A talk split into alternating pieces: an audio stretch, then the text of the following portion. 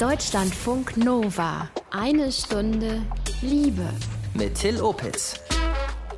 Das klingt vielleicht sogar sexy auf den ersten Blick. Loverboys. Dahinter steckt aber was ganz anderes, eine ziemlich üble Masche. Alina Prophet ist Sozialarbeiterin von der Beratungsstelle Fairlove in Hamburg. Loverboys sind meist junge Männer zwischen 20 und 30 Jahren, die gezielt Mädchen und junge Frauen ansprechen, auch häufig über Social Media, ihnen die große Liebe vorspielen und sie dann irgendwann in die Prostitution zwingen. Also sind es eigentlich Zuhälter. Wir klären heute auf über die Loverboy-Masche, dazu ein Liebestagebuch von Emma. Willkommen zu einem harten, aber wichtigen Thema. Deutschlandfunk Nova. Eine Stunde Liebe. Das Fiese ist, es fängt ziemlich harmlos an, wie ein klassischer Flirt die Loverboy-Masche.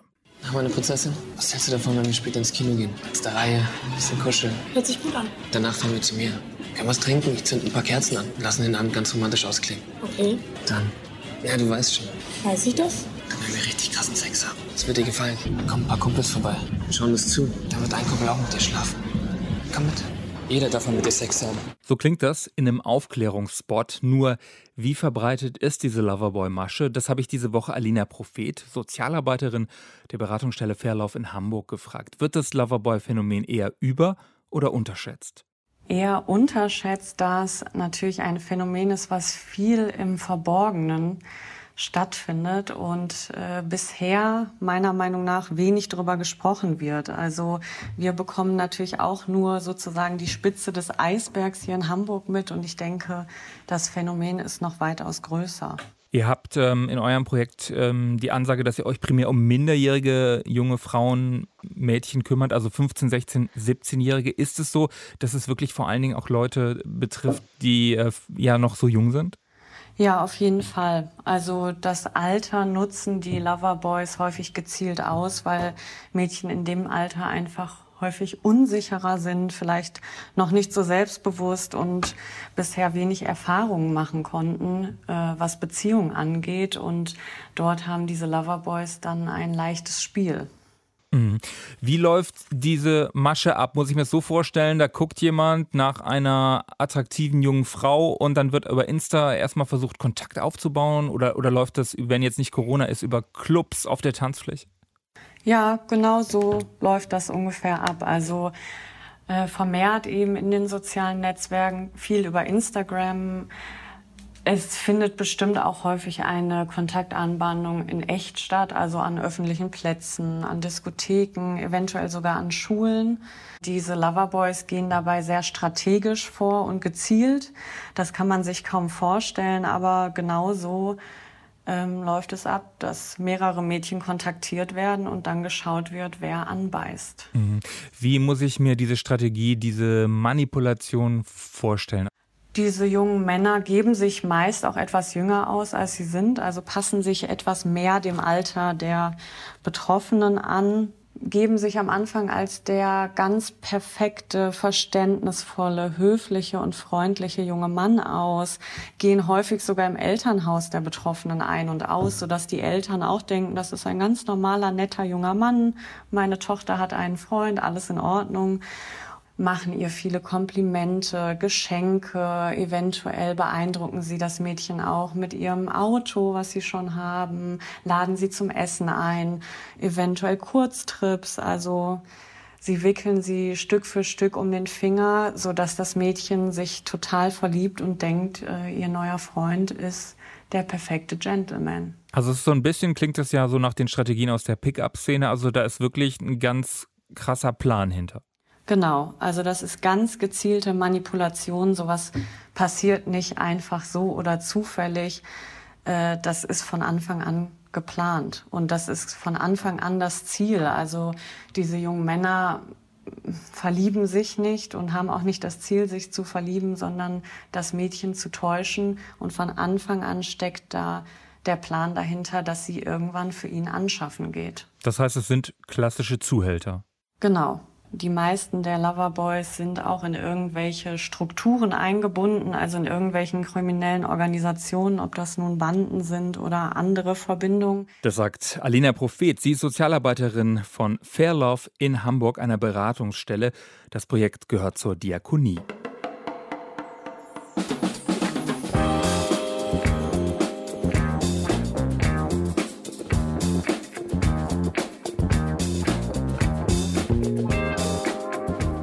Ihnen wird die große Liebe vorgegaukelt, den Opfern der Loverboy-Masche. Eigentlich sind es aber Zuhälter. Und ich habe Sozialarbeiterin Alina Prophet gefragt, gibt es so einen Punkt, so einen Kippmoment, wo die Maske der Täter fällt?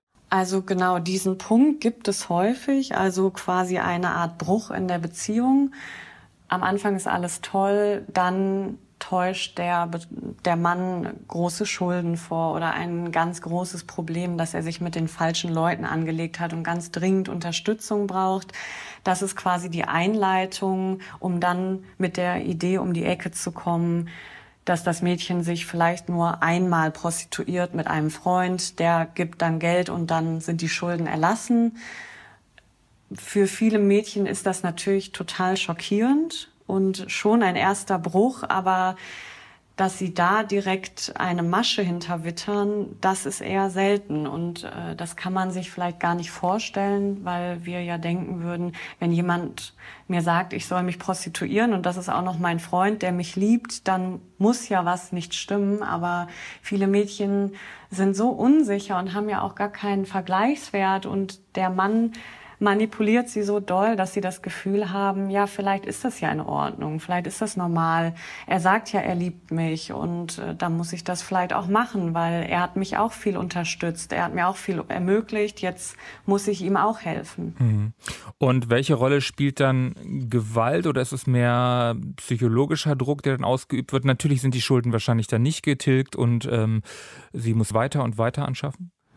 Es ist psychische Gewalt, emotionale Gewalt. Sie wird nicht unbedingt mit physischer Gewalt dazu gezwungen. Das macht es aber im Nachhinein nur schwerer, weil dadurch viele Betroffene sagen, na ja, er hat mich ja nicht gezwungen, er hat mich nicht geschlagen, ich bin ja selber schuld. Aber das ist eine Form von Gewalt und ein enormer Druck, der auf den Mädchen lastet. Mhm. Und dann durch ihre Tätigkeit, durch die Prostitution, äh, werden sie auch traumatisiert? Ja, das auf jeden Fall. Ich denke, es sind mehrere Aspekte. Also, dass eigentlich der Mensch, der mir am nächsten ist und der mich liebt, äh, zu etwas bringt oder zwingt, was ich nicht möchte, das würde ich sagen, ist schon höchst traumatisierend, weil von der Bezugsperson ja eher Schutz ausgehen sollte, aber natürlich auch das, was die Mädchen teilweise erleben. Also viele Mädchen sind sexuell total unerfahren, wissen überhaupt noch gar nicht, was sie mögen, was sie nicht mögen, haben ihre Sexualität noch gar nicht ausgelebt und werden dann mit solchen Sachen konfrontiert, dass sie eben mit fremden Männern schlafen müssen, sich das nicht entscheiden können und dazu genötigt werden. Mhm. Welche Rolle spielt Scham? Also nutzen die Täter da auch aus, dass, dass man sich vielleicht auch gar nicht traut, das in, in Frage zu stellen oder sich anzuvertrauen? Auf jeden Fall. Also Scham spielt eine ganz große Rolle. Die Mädchen schämen sich total, schämen sich, was sie getan haben, schämen sich dafür, dass sie auf den Typen reingefallen sind im Nachhinein. Ihnen wird oft eine Mitschuld an dem Ganzen gegeben und sie trauen sich häufig überhaupt nicht, sich jemandem anzuvertrauen. Also weder der Mutter oder Tante noch der besten Freundin noch irgendwelchen Lehrerinnen weil sie das komplett geheim halten und ein Doppelleben führen. Und das nutzen die Loverboys aus. Mhm. Wie, wie läuft das denn ab, wenn jetzt Freunde, die Familie, die Eltern vielleicht mitbekommen, ähm, dass sich ähm, jemand prostituiert, äh, anschaffen geht, dann auch noch minderjährig ist? Wie reagiert das Umfeld? Ja, das ist häufig ein größeres Problem, weil das Umfeld natürlich durch die Hilflosigkeit und Verzweiflung dem Mädchen vielleicht die Schuld gibt oder Vorwürfe hat, vielleicht auch in der Klasse oder unter Jugendlichen, führt das nicht zu Verständnis, dass gesehen wird, oh, da ist jemand betroffen, da wurde jemand manipuliert und ist Opfer einer Straftat, eventuell sogar höchst traumatisiert, sondern dann wird getuschelt, dann gibt es Gerüchte, dann wird gesagt, öh, ähm, die und die ist eine Prostituierte und ähm, das führt einfach zu ja, weiterer Stigmatisierung und weiterer Scham. Und da ist es dann umso wichtiger, sozusagen sich ähm, professionelle Hilfe zu holen. Ja, auf jeden Fall. Das ist ein großer Ansatz in unserer Arbeit, dem Mädchen zu vermitteln, dass sie auf keinen Fall Schuld hat. Sie ist niemals schuld. Es ist immer der Mann, der der Täter ist. Und sie ist weder blöd noch naiv noch dumm. Also das ist uns immer ganz wichtig. Alina Prophet in eine Stunde Liebe. Sie berät Betroffene der Loverboy-Masche in Hamburg, vermittelt zum Beispiel an Therapeutinnen. Deutschlandfunk Nova. Eine Stunde Liebe. Sie ist Ex-Cop, war Hauptkommissarin bei der Polizei und sie hat sich als eine der ersten in Deutschland um das Thema Loverboys gekümmert. Ich rede von Bärbel Kannemann. Seit 2010 engagiert die sich schon, hat einen Verein gegründet. Für eine ältere Folge hat sie uns Einblicke in die Täterszene gegeben. Bei den Tätern, das sind in der Regel junge Männer, so zwischen 18 und 25 vielleicht nicht mit sehr hoher Bildung und eben junge Männer, die sich überwiegend durch materielle Dinge oder auch durch Gewalt über Frauen definieren. Besonders perfide, die Loverboys, die schicken die Mädchen oft weiter zur Schule, sorgen dafür, dass die jungen Frauen weiter Hobbys, Sport nachgehen. Es soll nach außen hin ganz viel Normalität äh, erscheinen. Man achtet darauf, dass die Mädchen zur Schule gehen, dass sie zum Beispiel an Tests teilnehmen, damit sie nicht auffallen in der Schule. Das ist also nicht Fürsorge, dass man darauf achtet, dass Hausarbeiten gemacht werden, sondern es ist ganz einfach eine Chance, dass das Mädchen nicht auffällt, dass die Schule die Eltern nicht verständigt, keine Drogenberatungsstelle informiert. Da achten die Täter drauf. Und über die Jahre hat Kahnemann auch beobachtet, dass es eine Art ja Arbeitsteilung gibt, wenn man so will. Es gibt eigentlich zwei Altersgruppen bei den Opfern. Es sind schon einmal die jungen Mädchen, die ganz jungen, für die es einfach die erste große Liebe ist, ähm, die auch keine Erfahrung mit Beziehungen haben. Aber es sind auch die Mädchen oder jungen Frauen so von 18 bis 25, die ähm, dann aber zusätzliche Aufgaben später übernehmen müssen. Nicht nur die Zwangsprostitution, sondern auch das Anmieten von Wohnungen, in denen dann zum Beispiel minderjährige Mädchen arbeiten müssen oder dort vergewaltigt werden aber auch der Abschluss von Handyverträgen, Kreditverträge. Aber die Mädchen werden dann natürlich auch zum Drogenhandel und Drogenschmuggel eingesetzt. Loverboys, die missbrauchen junge Frauen und Mädchen auf das Übelste, zwingen sie zur Prostitution. Das war die Ex-Polizistin Bärbel Kahnemann.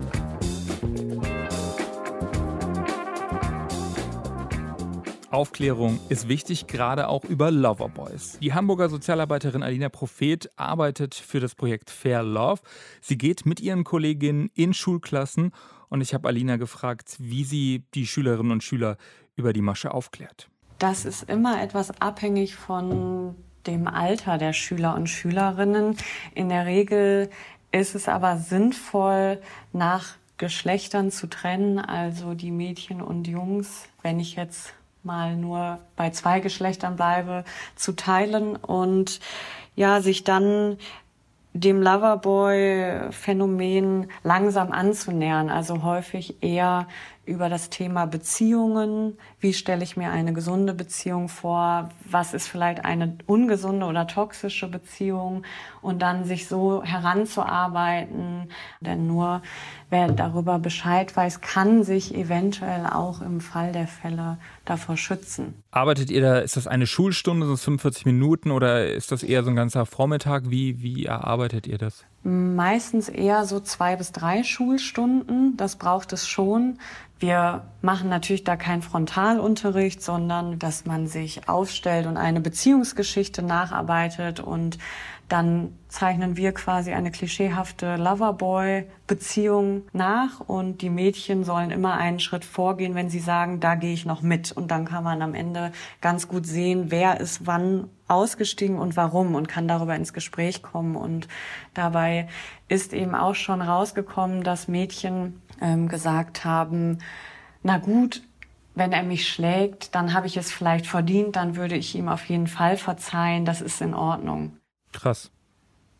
Ja. Und warum trennt ihr das in, in äh, Jungen und Mädchen, in junge Frauen, junge Männer, einfach ähm, damit da so ein Safe Space entsteht? Genau, auf jeden Fall. Also in der Regel sind die Jungen, aber auch Mädchen viel offener in einer Runde, wo die Geschlechter getrennt sind. Wie werdet ihr überhaupt auf Opfer der Lover bei Masche aufmerksam? Also wie werdet ihr, kommt ihr in Kontakt mit Betroffenen?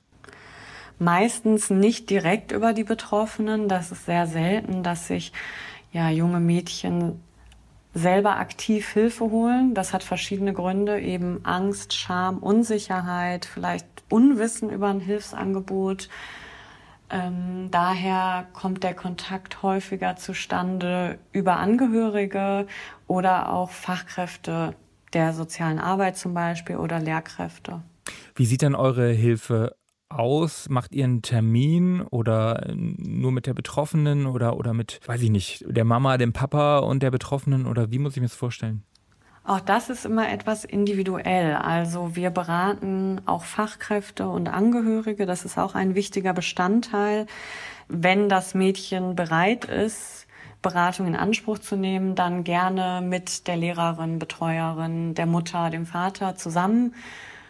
Äh, wenn sie noch nicht bereit ist, dann erstmal ohne sie, weil man kann sie nicht zwingen und alles, was mit Zwang und Druck passiert, wird nicht fruchten. Das heißt, es ist, höre ich da richtig raus, total wichtig, dass die Betroffenen selber erkennen, dass ihr da gerade was nicht gut tut.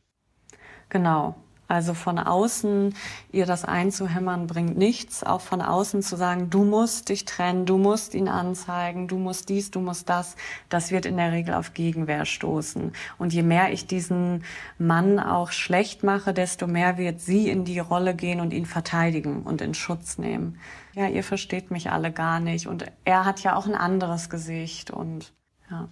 Ich kann mir auch vorstellen, dass dann viele Eltern zum Beispiel diesen Impuls haben, so, wir holen die jetzt da raus, dass sie dann das vorgeben. Das wäre dann kontraproduktiv?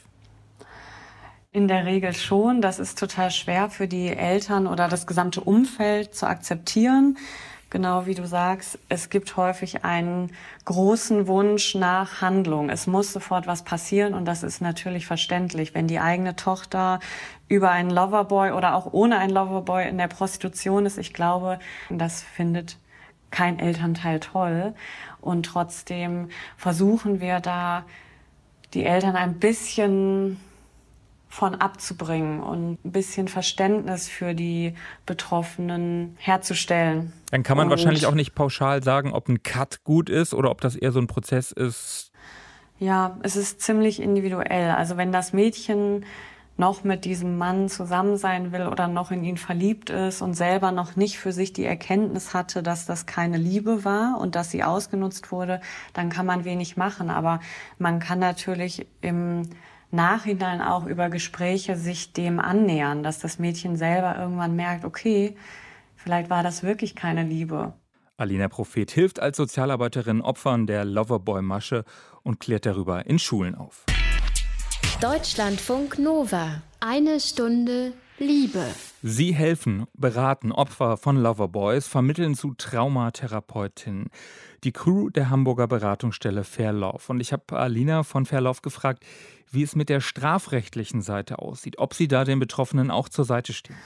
Ja, leider kommt es zu sehr wenig Anzeigen und leider kommt es auch, wenn es zur Anzeige kommt, häufiger zu Freisprüchen.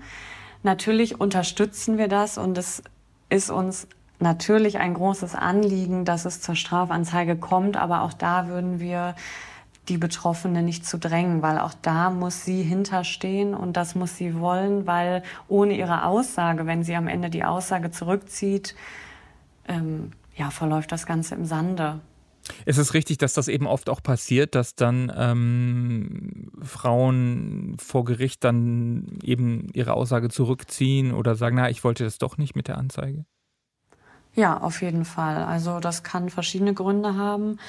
Äh, manchmal werden die Mädchen eingeschüchtert und trauen sich nicht. Manchmal äh, ja, haben sie aber auch ein schlechtes Gewissen oder haben das Gefühl, sie sind nicht loyal und haben doch noch Gefühle. Und es gab zum Beispiel auch einen größeren Prozess, wo ein junger Mann, ich glaube 17, Mädchen hat für sich arbeiten lassen und selbst im Gerichtssaal hat er gefühlt jeder Einzelne noch äh, gesagt, nein, du bist die Einzige für mich, ich liebe dich, glaub den anderen nicht. Also das ist wirklich aller, allerhöchste Manipulation. Mhm. Jetzt gibt es ja in Deutschland zunehmend auch Lobbyarbeit für ein Sexkaufverbot, wie zum Beispiel in Schweden. Die Rede ist ja auch vom nordischen Modell. Wie schätzt ihr das ein aus der Praxis? Würde so ein Verbot von Prostitution zum Beispiel auch Opfern der Loverboy-Masche in Deutschland helfen? Meiner Meinung nach nicht, weil das, was passiert, passiert jetzt sowieso im Verborgenen. Es ist schon illegal. Also es ist ja nicht erlaubt in Deutschland. Menschenhandel ist ein Straftatbestand und das fällt darunter. Und nur weil ich eine Prostitution, eine legale Prostitution verbiete, verhindere ich nicht diese Loverboy-Methode. Vielleicht erschwere ich sogar noch den Zugang oder stigmatisiere den gesamten Bereich noch weiter, also den Bereich Sexarbeit und mache es dadurch noch schwerer, den Zugang zu den Betroffenen zu gewährleisten. Mhm. Lass uns vielleicht am Ende mal noch mal gucken, wie wir konkret helfen können. Also, wann sollten bei mir, wenn ich in meinem Freundeskreis mich umgucke oder so, wo sollten Alarmglocken angehen? Gibt es da so ein paar Sachen, auf die man achten kann? Es gibt gewisse Warnzeichen, das können aber auch alles quasi normale Phänomene der Pubertät sein. Also wenn das Mädchen sich total verändert optisch oder charakterlich, wenn sie sich isoliert, wenn sie sich vielleicht den Eltern entzieht, öfter weg ist, vielleicht zwei Handys hat, eventuell auch viele neue Anziehsachen, Statussymbole und irgendwelche technischen Gegenstände äh, hat. Das können Anzeichen sein, müssen aber nicht. Mhm. Und wenn man aber so den Verdacht hat, da ähm, das ansprechen oder sich vielleicht erstmal Beratung holen bei einer Stelle wie eure? Unsere Empfehlung ist, sich erst einmal Beratung zu holen, weil das Thema natürlich höchst emotional ist und total sensibel und gerade Angehörige natürlich extrem belastet sind durch die Situation und mit großen Unsicherheiten, Ohnmachtsgefühlen, Schuldgefühlen umgehen müssen und häufig kann es schon helfen und entlasten, erst einmal zum Beispiel mit einer Sozialarbeiterin darüber zu sprechen, bevor man eben in diesen blinden Aktionismus reingeht. Was bräuchte es denn aus deiner Sicht, politisch oder gesellschaftlich, ähm, um den Frauen, den Opfern dieser Masche zu helfen, besser zu helfen? Viel, viel Aufklärung und auch viele und flächendeckende Beratungs- und Unterstützungsangebote. Also man muss es natürlich erstmal öffentlich machen, dass es das gibt, was das ist und ähm, darauf aufmerksam machen und eben dann aber auch konkrete Unterstützungsangebote machen. Ja, danke Alina. Hoffe, wir haben heute ein wenig über die Loverboy-Masche aufklären können. Den Kontakt zu Fairlauf in Hamburg verlinken wir euch auch auf deutschlandfunknova.de unter eine Stunde Liebe. Danke. Tschüss. Deutschlandfunk Nova. Eine Stunde Liebe. Jetzt ist es Zeit für was ganz anderes. Die schöne Seite der Liebe, sozusagen das Liebestagebuch. Diesmal von Emma. Sie hat ihr Date getroffen, wieder getroffen, den Mann, der in einer anderen Stadt lebt. Er ist zu ihr gefahren. Nach Monaten haben sich die beiden wiedergesehen. Und dann hatten wir uns dieses eine Wochenende ausgesucht und haben das so ein bisschen grob geplant, was wir zusammen machen wollen und auch was er alleine machen möchte und was ich alleine machen möchte. Und hat er dann eben gefragt, ob es okay ist, dass er dieses Wochenende bei mir schläft. Ich so, ja, können wir machen. Und dann war ich natürlich ein bisschen aufgeregt, habe es ihm aber auch gesagt, dass ich so, oh krass, ich hatte schon so lange nicht mehr jemanden bei mir für mehrere Nächte am Stück an dem Tag, als er dann kam, wurde ich dann schon ein bisschen nervös oder halt ein bisschen aufgeregt.